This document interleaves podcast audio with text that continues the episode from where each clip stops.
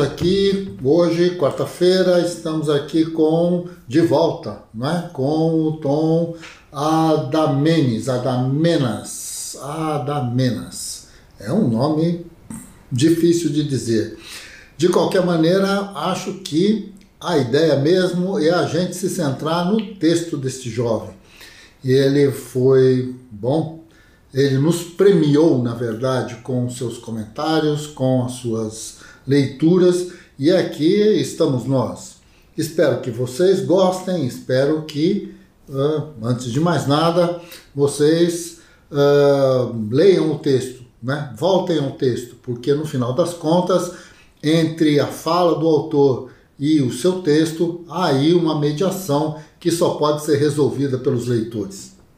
Obrigado pela presença de vocês e até a próxima. Então, dentro disso, é, é interessante porque quando você olha, por exemplo, que a geografia, isso serve, antes de mais nada, para fazer a guerra, você tem um texto, um contraponto, que é um texto do Rui Moreira, que é a geografia serve para desvendar máscaras sociais. Você tem uma espécie de busca de funcionalidade e na funcionalidade a postura política que está por trás dela. Dizer, para que serve a geografia, de alguma maneira? E é esse debate que ele vai enriquecer muito e que o Tunico, Antônio Carlos Albert de Moraes, na pequena história crítica e tal, ele vai tentar estabelecer mais ou menos um percurso que, se você ler o texto, você vai vendo que desde bom, de Heródoto, desde que ele vai pegando essa história, mas muito no sentido do para que serve também, né? Em cada momento da história, a geografia. Muito mais isto do que o que é a geografia propriamente dita. O livro do Rui, o que é a geografia, na sua primeira versão, também é um pouco uma historização né, do papel da geografia em diversos momentos da história e tal. Então, é, é, é nesse sentido que eu acho, inclusive, que realmente tem um papel fundamental esse texto do Lacoste. Né? Uh, o outro comentário que eu queria fazer é que o Marcos de Carvalho, aí, que é professor aí na USP, trabalhamos juntos muitos anos e tal, uh, ele fez uma série de textos sobre o Lablache, inclusive essa relação do Lablache com o Haxel e essa coisa toda. Acho que valeria a pena dar uma pesquisada nesse, nesse campo. Não sei se vai uh, acrescentar muito, mas de qualquer maneira está aí, né? tem um, um dado. E, e realmente é, é, muito mais o problema do contexto político do que da construção conceitual. Porque a construção conceitual da geografia neste embate do final dos anos 70, começo dos anos 80, é, ele era carregado de fragilidades. Né? O próprio livro de Milton, Por uma Geografia Nova, é um livro com muita dificuldade do ponto de vista da construção do conceito e, e tudo mais. Né? Então, assim, uh, há, há, há, um embate muito da disputa política que envolvia e a necessidade desse enfrentamento, né? inclusive pelo próprio Lacoste. Né? Lacoste começa o livro de uma forma absolutamente frágil, né? Assim, de qualquer forma, é isso. Mas vai lá. Não, não é, mas é, é interessante isso, porque justamente ao apontar, você está num contexto de, de embate e de disputas frágeis porque são novas, né? Frágeis porque elas carregam o novo. E já que estamos aqui, é exatamente o, o, deslocamento de uma geograficidade no sentido proposto pelo Lacoste, onde a ciência ela está se, re, se redirecionando, reorganizando o campo dos seus interesses, dos seus debates, né?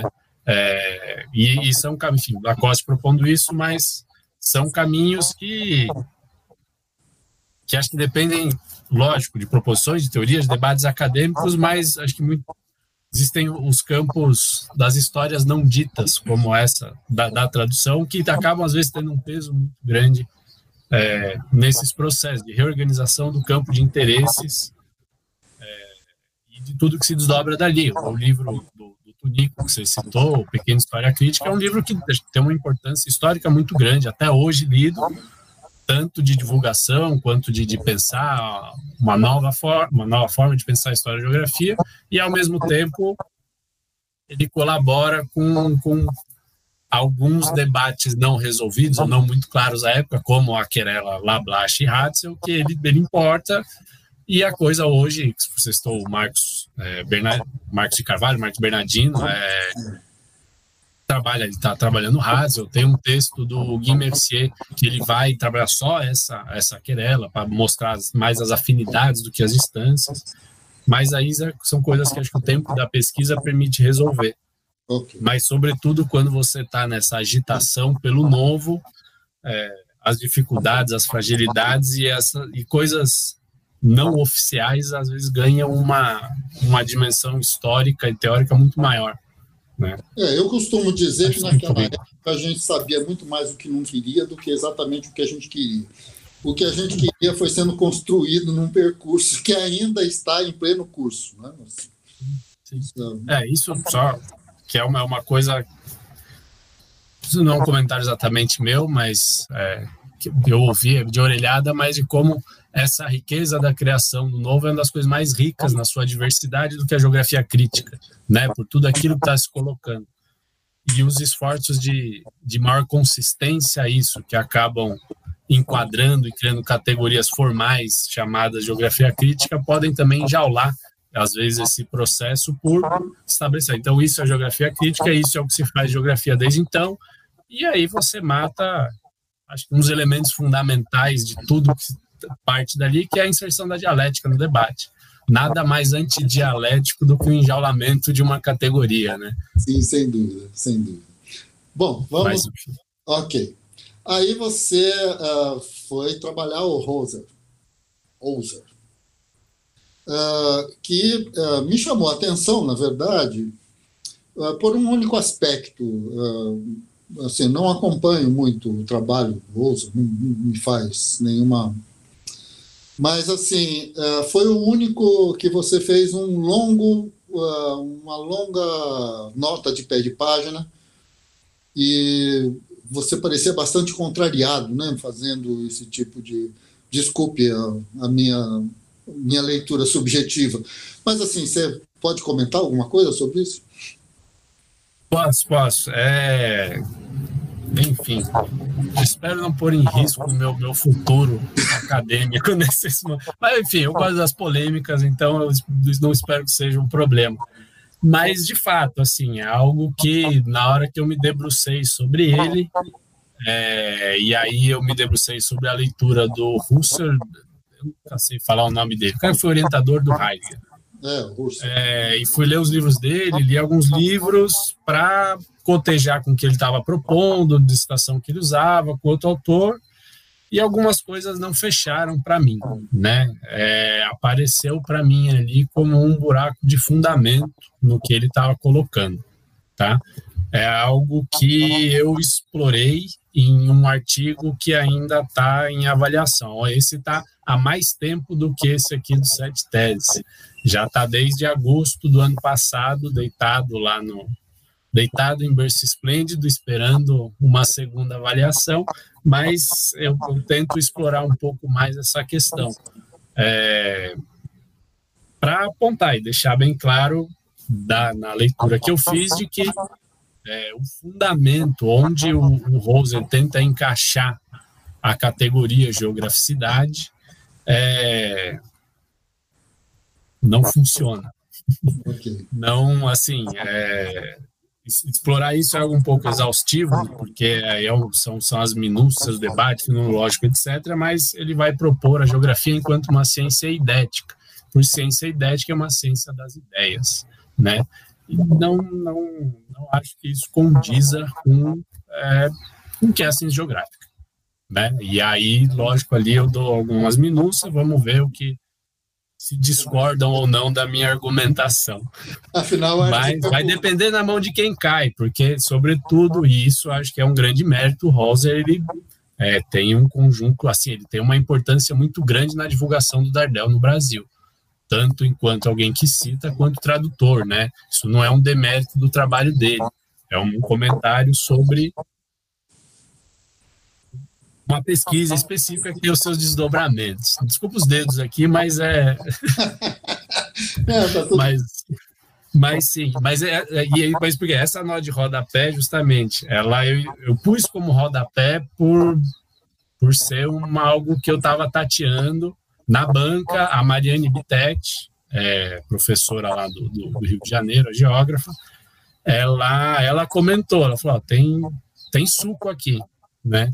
E aí eu fui, eu fui, mas eu acho que aí é onde eu apontaria insuficiências no uso da fenomenologia enquanto método para a ciência geográfica.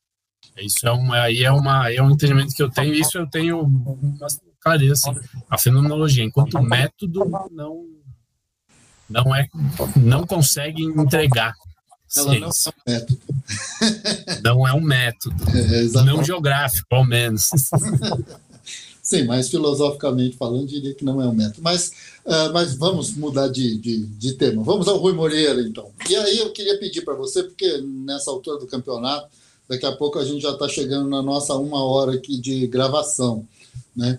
Uh, acho que a gente tem mais uns 20 minutos só e a gente tem muita coisa para conversar aqui. Uh, então, uh, eu queria que você fizesse um pouco. Você, você fez um subtítulo que me chamou muita atenção. Me desculpe, mas assim, eu vou. Uh, a gente vai lendo, a gente se acostuma a ficar lendo, vendo mais os detalhes, às vezes, do que o próprio contexto. mas essa ideia do Rui Moreira e o Sertão, eu fiquei muito.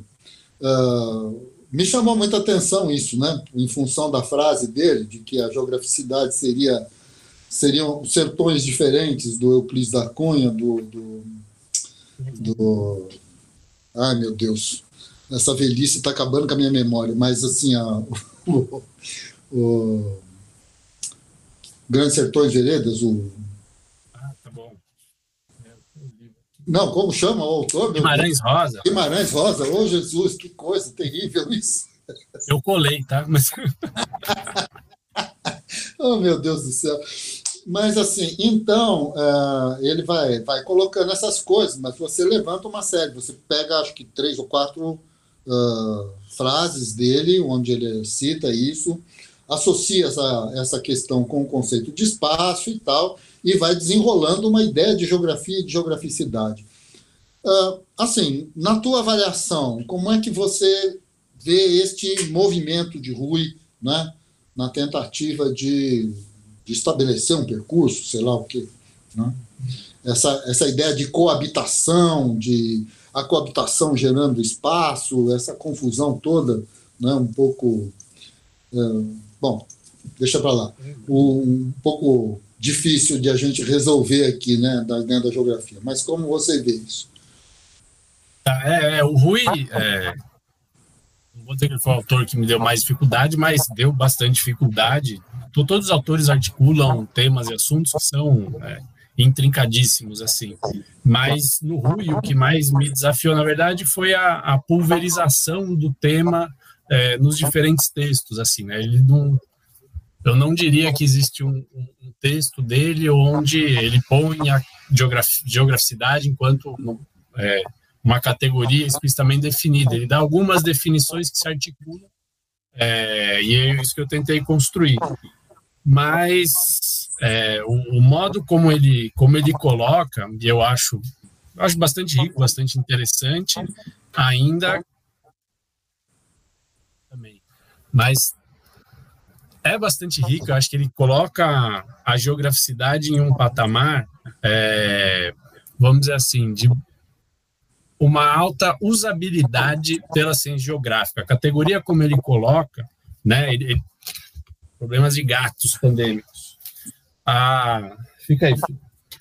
A categoria, como ele a constrói, eu sinto que ele constrói com uma formalização que permite utilizá-la nas pesquisas, assim, né? Como em pesquisas, talvez mais no campo da geografia humanista, mas ele faz uma construção lógica, mais uma construção lógica que está num campo muito mais próximo da ciência geográfica né? Ele está dialogando com a filosofia com muita força, mas ele vai colocando em termos, né? Ele, ele parte do, é, da experiência do sujeito, e aí fala das distâncias, localizações, da extensão, ele vai construindo as categorias a partir do sujeito, é, mas de uma forma, meu entendimento, e aí nessa construção ele chega até o espaço como resultado disso, é, bastante pragmática, ainda que ele esteja falando em termos da ontologia.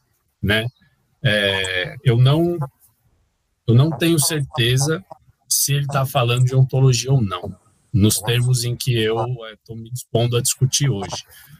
Mas ele faz essa construção, eu acho ela muito rica é, e permite um uso, sobretudo. Mas ele está sempre dentro desse debate, só para tentar me explicar, é, no campo do que eu diria das dos predicativos.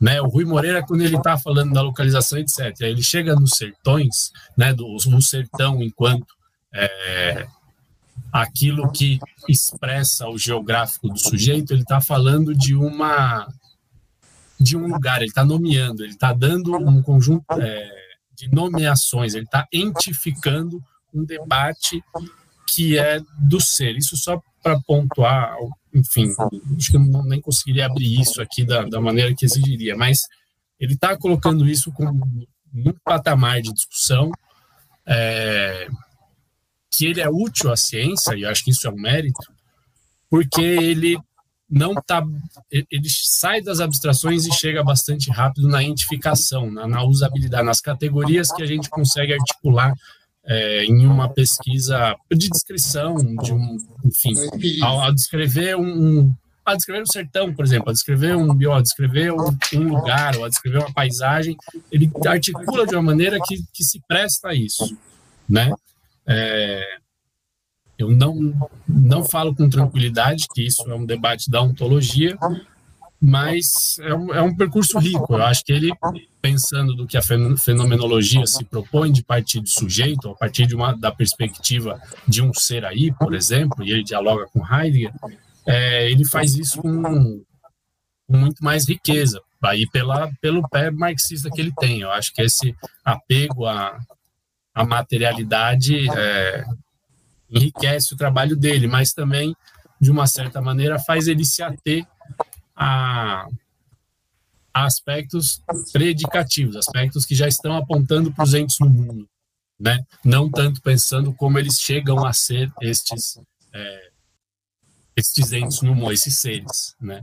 Então acho que tem um isso só para já apontar uma diferença que talvez apareça com relação ao ao Elvio, mas é isso. Acho que o Rui ele está nessa é, porque é isso, assim, né? Enfim, há, há, essa diferença, há um diálogo entre eles. O Elvio já, já, já explicitou isso em textos, então eu não tenho nenhum problema em, em fazer esse apontamento, mas é, um, é, algo que eu acompanho, no sentido de que o debate ontológico ele exige um passo atrás, né? No sentido de se eu penso algo que está no mundo, eu tenho que pensar sobre o que me permite dizer que aquilo é algo que está no mundo. A gente reconhece a existência, a existência está dada, mas é, cabe construir o processo de explicação do. Parece meio vulgar, mas explicar por que, que as coisas existem. E sendo que, assim, já, já, já abandonamos Deus há muito tempo, então agora a gente precisa de uma explicação que, sobretudo, não recaia em nenhum tipo de monismo, né? Explicar as coisas estritamente pelo campo da materialidade ou da subjetividade, né? Tem alguma coisa aí no meio do caminho, ou eu sugeriria antes disso, antes da dicotomia, talvez tenha alguma coisa que que permita explicar isso, assim, né? Eu, eu, eu enveredo por esse caminho, por onde eu tenho acompanhado o Elvio, e é a forma como ele coloca a, a geograficidade, né, para pensar assim, né? É um fundamento do ser. O Rui vai colocar muito como uma expressão do ser, como um produto da ação do homem, tá? algo que se constrói que está no mundo, né? A discussão do Elvio, ela está na geografia enquanto um fundamento do ser. Não que o Rui não reconheça isso, ser um marxista é, meio que obriga ele a dizer também que há um condicionamento do sujeito mas ele está pensando muito nesse produto é, da ação do homem. E o Elvio, é, no debate que a gente faz, ele está pensando de como o mundo ele é um fundamento é, do ser, ele está pensando no fundamento do ser humano. Então, o que, fundamenta esse ser? E para pensar isso, o que, fundamenta esse mundo, que fundamenta o ser? No caso, o que fundamenta a geografia? O que é a geografia enquanto um dado do mundo e de que modo isso é, explica o que é o ser. Né? Não só o ser humano, mas o ser em geral. E o ser ele é a categoria mais abstrata que tem. Você não pode falar o ser como se, se fosse qualquer coisa. O ser ele é tudo. A antinomia do ser é o nada. Né? Ele é a categoria mais abstrata que a gente pode apontar. E aí é, é o esforço de, de, pesquisa que eu tenho tentado fazer na esteira do que o Elvio propõe. Então, eu acho que são só essas, essas distinções, é, não são só, eu acho que tem distinções de fundo grande aí no sentido de como se lê o que é ontologia ou não, de como se articula esse debate. Né? Pensar em algo predicativo ou antipredicativo faz bastante diferença nesse, nesse debate. Mas são. Enfim, não é, não é diminuir um, não é colocar um endretimento do outro, modo nenhum. Pelo contrário. Mas é importante observar essas diferenças. Assim. São, dentro desse debate, elas são de fundo. Talvez aqui, colocando a, a, a experiência, né? Assim, eu e Rui, apesar de, de Rui ser levemente mais velho que eu, mas nós uh, somos uma geração de militantes, né? Nós uh, crescemos e, e, e, aprendemos e estudamos como militantes da política, né? Então, assim, não há nenhuma nenhum ato que não esteja vinculado de alguma maneira a um projeto de sociedade no qual você tenta costurar, né? Assim, ao mesmo tempo Talvez a, a, grande discussão não seja se Rui faz ou não, talvez, eu, eu não, não, não tenho domínio disso o suficiente para dizer, mas é só uma, uma, uma especulação aqui. Talvez a grande questão não seja se Rui faz ou não uma, uma, uma ontologia e tal, mas, mas qual? Né? Que fenomenologia, que ontologia? Quer dizer, qual é essa? Né? porque é justamente nesse, nesse confronto do ato político né, que está colocado esse processo. Então, acho que, e, e nesse sentido, uh, é, eu, eu, sempre, eu sempre disse isso a Rui, é, nós, uh, bom, nós nos acompanhamos há, há 50 anos, acho, 40 e tantos, mas, assim, sempre disse isso a ele, né, de alguma maneira o movimento operário e a questão cidade-campo é, é o grande livro né, de Rui, e, quer dizer, é o momento mesmo de inflexão, né, onde ele passa a ser o Rui Moreira que ele é hoje. Né, quer dizer, é, é, essa, essa tese de doutorado dele foi o grande exercício, não só que fez um, dele, né, mas acho que para mim também foi um grande exercício. Eu trabalhei muito com esse texto, e tal. E, e, nesse sentido, acho que fez de alguma maneira também a cabeça de Elvio, né, de toda uma geração, né, de pessoas e tudo mais. E é, e é esse o embate, né? Essas são as diferenças entre eu, Rui, Elvio e, e outros tantos que fazem parte dessa geração e que vão aí tentando se uh, fazer dessa diferença um processo de enriquecimento do pensamento mesmo, né? Acho que é esse esse é o sentido, essa é uma coisa que é absolutamente interessante desse, desse nosso mundo, né? Assim, acadêmico e, e de, de, muita amizade, de muita solidariedade e tal. Bom, uh, e aí chegou a Mariane, né? Assim, esse último, último round, vamos dizer, uh, que vai fazer um, um percurso no campo do, do, do, dessa, justamente dessa discussão entre esse nível de abstração do ser e no seu contraponto, uh, diria que quase que uh, linear, não é? se é que é possível dizer isso, a ideia do nada. Né? Quer dizer, uh, e aí essa, essa discussão com, com o, o Sartre e, e tudo mais. Que acho que muda um pouco o rumo da conversa, né? me, me pareceu pelo menos acho que você sentiu isso e tentou expressar um pouco isso, uh, deixando a Mariane para o final, porque ela é a mais nova desse, desse grupo todo, né? E, e do, da sua produção. Mas, assim, como é que você viu, então, essa, esse, esse percurso? Porque Assim, tanto o Elvio, por exemplo, fez. Rui foi o orientador de Mariane, né? Elvio fez parte da banca de doutorado dela, ela fez parte da tua banca de mestrado, e essas coisas vão mais ou menos uh, vão se conjugando. Como é que você vê esse movimento todo, né? É, acho que a primeira coisa que, que eu comentei lá atrás, assim, que é evidente, nós que conversamos e gostamos disso, é um movimento extremamente autofágico, assim, né? São, por isso que são raros esses momentos. E esses caminhos que você percorreu agora evidencia isso. Mas a Mariane, ela e em um outro momento eu fiz esse comentário para ela, ou não sei se na minha própria dissertação, é, pelo fato de ser um trabalho mais novo, principalmente o doutorado dela, né, onde ela faz uma proposição a partir do Sartre, né, ela posiciona a categoria geograficidade a partir da obra de Sartre, é, foi o fundamento do, debate dela. É, como era novo, não é algo que estava no radar das coisas que, que eu colocaria como assim fundamentos, né? Porque voltando lá, né? A minha preocupação era ver esses autores que eram mais citados e a bagunça que era feita entre eles, e ela não aparecia. Em meio à busca de material para fundamentar todo o resto da pesquisa, eu me deparei com com o trabalho dela, né? É, então, posterior, eu acabei, é, é uma, algo, algo que eu escrevi por fim, assim, uma das últimas coisas que eu escrevi foi essa, é, esse trecho dela, por aí realmente uma questão da pesquisa, ela apareceu, foi que bom que apareceu, porque ela coloca as coisas em novos termos, ainda que ela esteja em diálogo com os autores, ela faz isso com uma propriedade é, admirável, assim, né? Eu, gosto bastante desse, desse trabalho dela. E fora o desafio que é enfrentar Sartre.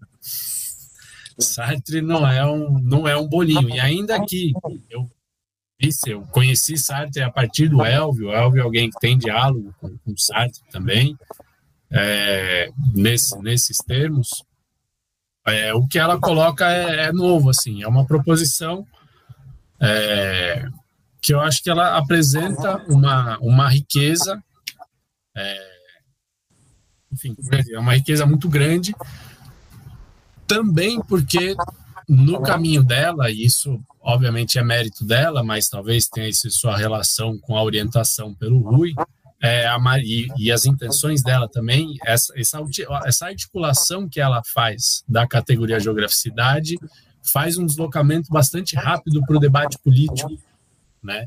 E aí essa, essa transição é algo que eu não explorei, porque não era o meu objetivo, mas no doutorado dela ela faz, né? Para cada capítulo, que é um capítulo de debate de categoria, ela transporta isso para um debate político, né?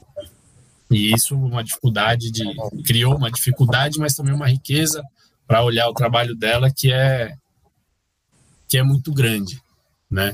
E, e aí assim, algo que ela, só que isso ela faz conscientemente, né? Em conversa com ela, dela deixar claro que é, quando você olha para o predicativo, né? Para aquilo que, para a geograficidade, enquanto um sujeito que se põe no mundo politicamente, se reconhecendo na sua condição de diferença, né? Ou enquanto um diferente e com os marcadores que me colocam como diferente, é, isso passa da ontologia para um campo, um campo do debate do ôntico, daquilo que está no mundo, daquilo que é o concreto, mas também facilita essa, esse embate político, né? Tanto que ela vem se propondo a, a pensar é, a questão da geograficidade de uma forma política, assim. Acho que, enfim, ela acho que é muito melhor olhar os textos dela do que eu falando, isso para eu não não me perder. Ok.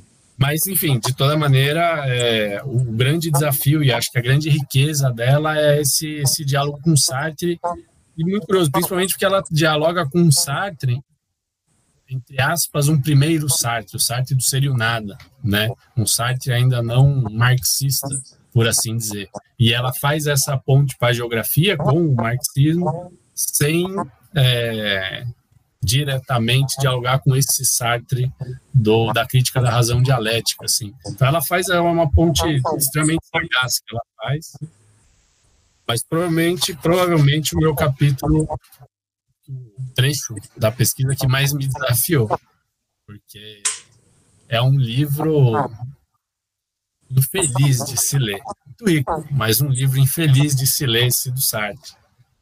É, eu me lembro. Mas enfim. Eu me lembro que eu apanhei quando li, eu lembro. É. Muito bem. E ainda bem que apareceu no fim, porque se fazer essa leitura sem ter passado por a dificuldade dos capítulos, dos momentos anteriores, não teria dado conta. Não teria dado conta. E aí ela fala, ela fala né, a geograficidade, eu lembrar agora as três categorias que ela coloca cidade, alteridade, enfim, ela usa categorias ali que, que são aplicáveis, assim, né? Ela, e ela parte do nada. Ela, né, nesse sentido, ela parte dessa coisa mais abstrata possível, é, se não diametralmente, não linearmente a antítese do ser, mas aquilo que o ser é junto consigo mesmo, o ser é imediatamente o nada, né? E ela parte disso e chega no campo da política. Esse acho que é um dos grandes desafios da, da questão ontológica. Né? E é o que me instiga. Acho que a ontologia bem trabalhada, ela fundamenta o debate político é, dando muita resistência para ele, porque você não consegue quebrar ele no fundamento. Né?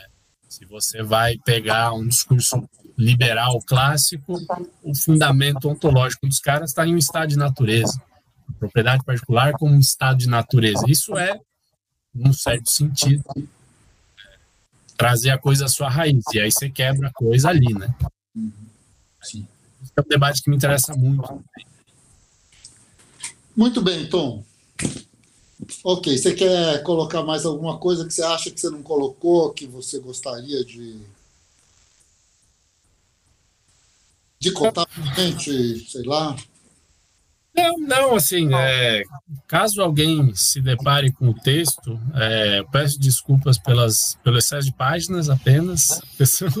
um artigo de 39 páginas, eu sei quão cansativo pode ser, mas é, é, é o que deu para sumarizar. E, e, e o final da discussão, onde eu tento colocar as coisas em termos numéricos ou apontar, etc. Ah, o é mais citado, menos citado, isso é um pouco cansativo, mas era só para para defender o argumento lá de trás, de que a coisa era feita de um jeito é, bagunçado. Mas a única coisa que eu, que eu diria é está no caminho disso que eu estava falando agora. É, o debate ontológico ele é muito, muito rico para ser tratado de qualquer jeito. Né? Eu acho que ele, isso eu não estou apontando dedo para ninguém, muito pelo contrário, eu acho que to, todo mundo aqui está contribuindo nessa nossa autofagia entre fenomenólogos marxistas e sartreanos, etc. É uma, uma riqueza e uma profundidade da discussão que acho que vai, vai dar frutos é, de fundamentação para um debate político rico, que acho que a gente está para dialogar aqui com fazer um, vou fazer uma propaganda aqui um livro que eu acabei de ler que chama Realismo Capitalista do Mark Fisher onde a gente está num momento tão grande de da diferença enquanto critério de verdade, enquanto é, aquilo que expõe o mundo como verdade, que é necessário repensar alguns fundamentos. E é uma discussão muito espinhosa, porque criticar a diferença é algo arriscado. Arriscadíssimo. Ainda mais se for para defender. Criticá-la para defender talvez seja ainda mais difícil né? É uma defesa da diferença. É uma missão fundamental nesse momento, sem dúvida. Sim, sim. E aí é por aí que eu, que eu, que eu acho que quem se interessa pelo assunto tem na ontologia, e na ontologia que respeita, sobretudo, a dialética, naquilo que ela tem fundamental, que é a não paralisia. A dialética é, sobretudo, algo não paralítico, pode encontrar aí uma, uma riqueza muito grande. Ok. É Tá bom? Então, adorei, viu? Adorei, adorei seu artigo, muito, muito interessante, instigante. Confesso que aprendi uh, leituras e perspectivas que eu não tinha pensado nelas. E, assim, espero que você, no final das contas, acabe gostando da maneira como essa entrevista vai ao ar e que ela favoreça que essa nossa relação. Uh, eu não, não, não, faço parte dessa autofagia, não sou um fenomenólogo, não, não é o meu negócio, mas de qualquer maneira tento uh, estabelecer uma relação com as categorias um pouco mais centrada né, e, e, e tudo mais. E acho que realmente é isso. Uh, espero que essa, essa, esse teu debate apesar de você ter pedido desculpa por um texto longo, eu sou sempre mais a favor de um texto longo do que de um texto curto. Acho que nesses últimos tempos a gente tem mergulhado muito no gelo, né? Assim, e a necessidade de produzir sei lá quantos artigos para fazer sei lá que tipo de, de relação uh, produtiva né, com o conhecimento tem diminuído muito a qualidade. Uh, de alguma maneira, parece que um artigo vale mais que um livro, e quando isso acontece, tem alguma coisa de errado no nosso entendimento sobre o conhecimento e tal. E aí, acho que é isso mesmo. Não sei, eu, eu uh, acho que as pessoas que querem estudar não podem ter medo da quantidade de páginas, tem que ir para um outro lado, né? senão nós estamos perdidos aqui no meio disso. Então, muitíssimo, muitíssimo obrigado, viu, por você ter nos acompanhado e ter topado essa nossa conversa. Uh, fique à vontade no sua. Uh, se você quiser se despedir, mandar beijo para as crianças, para a família, sei lá o quê. ok, brigadíssimo, viu? Foi um, foi um grande prazer te conhecer, apesar da nossa desse formato um tanto quanto uh, estranho, mas bom, foi um prazer conhecê-lo, viu? Muito obrigado por ter participado e por ter topado a nossa conversa. Douglas, sou eu que agradeço. É, você disse que não faz parte, mas eu acho que discordo, porque eu acho que faz sim, e, se não, pelo que você acha que não, mas porque as portas que se abrem aqui é, para debate são colocam isso na mesa. Eu falo porque eu ouço, ouço seu podcast, acompanhava aqui seu, seu canal e vi entrevistas do Elvio, do Rui, e outras tantas e, e, comentários seus que eu acho que só, só fazem é, acrescentar a esse debate sério e sério propositivo, sério criador, sério com força, né? É, então eu só tenho a agradecer pela, pela porta aberta aqui, né? Você tá me, me sentir do lado do lado daí, apesar de todas as distâncias, é algo que eu agradeço muito. É, e enfim, por fim, eu vou fazer aqui uma coisa bem cafona, mas eu vou deixar um beijo para minha esposa que precisa de beijos e forças e abraços e afagos nesse momento. Nossa, então fica fica para ela aqui o meu meu, final, meu finzinho. Dediquemos o programa a ela então. Um abraço, querido. Muito Valeu. Valeu. Valeu. Abração, Douglas. Oh, até mais. Até a próxima. Até espero breve. Que, espero que a gente tenha outras conversas tão boas quanto essa. Até a próxima. Pessoalmente. Tchau, tchau. tchau, tchau.